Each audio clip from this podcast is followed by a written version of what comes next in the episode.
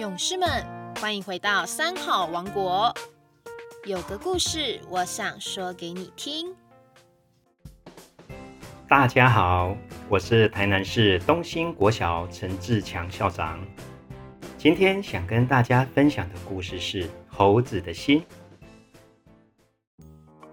从前有一对鳄鱼夫妻住在池塘里，每天都很悠闲的在池塘里游来游去。游累了，就在池塘边晒晒太阳。一旁的大树上住了一只聪明的猴子。平常这对鳄鱼都在池塘周边猎食，寻找食物。猴子呢，则喜欢吃树上的花，还有果实。说也奇怪，不知道为什么猴子从来不曾下来池塘边游玩或吃东西。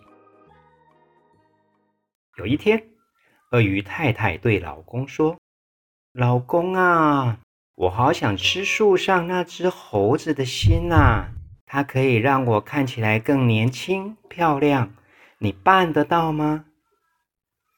鳄鱼先生回答说：“这怎么可能嘛？我们住在池塘里，猴子住在大树上，怎么可能拿到它的心呢？”鳄鱼太太说：“如果你不拿猴子的心来，我就不理你了。”鳄鱼先生只好无奈的回答说：“好吧，我来想想办法。老婆，你等着看吧。”这时候，鳄鱼先生呢，看到猴子正在树上玩耍，心情看起来非常的愉快。于是呢，游到池塘边，抬头说：“猴子老弟呀，我们池塘里有很多很多好吃的东西，我带你去吃好不好啊？”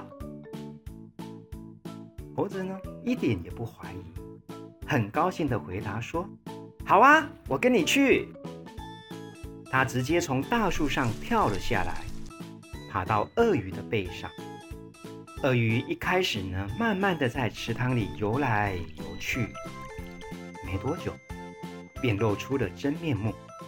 他对猴子说：“其实我才不是要带你去吃什么好吃的东西嘞，那是因为我漂亮的老婆想吃你的心肝，所以我要带你回去，把你的心肝挖出来给她吃。”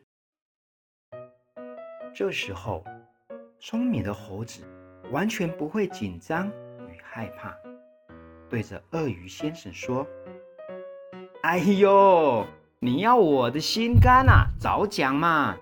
我的心呐，刚刚放在树上，忘了带出来喽。”鳄鱼就说啦：“这不行啊，我们赶快回去拿心吧。”猴子说：“好好。”那你就快点带我回到大树下，我上去拿下来给你吧。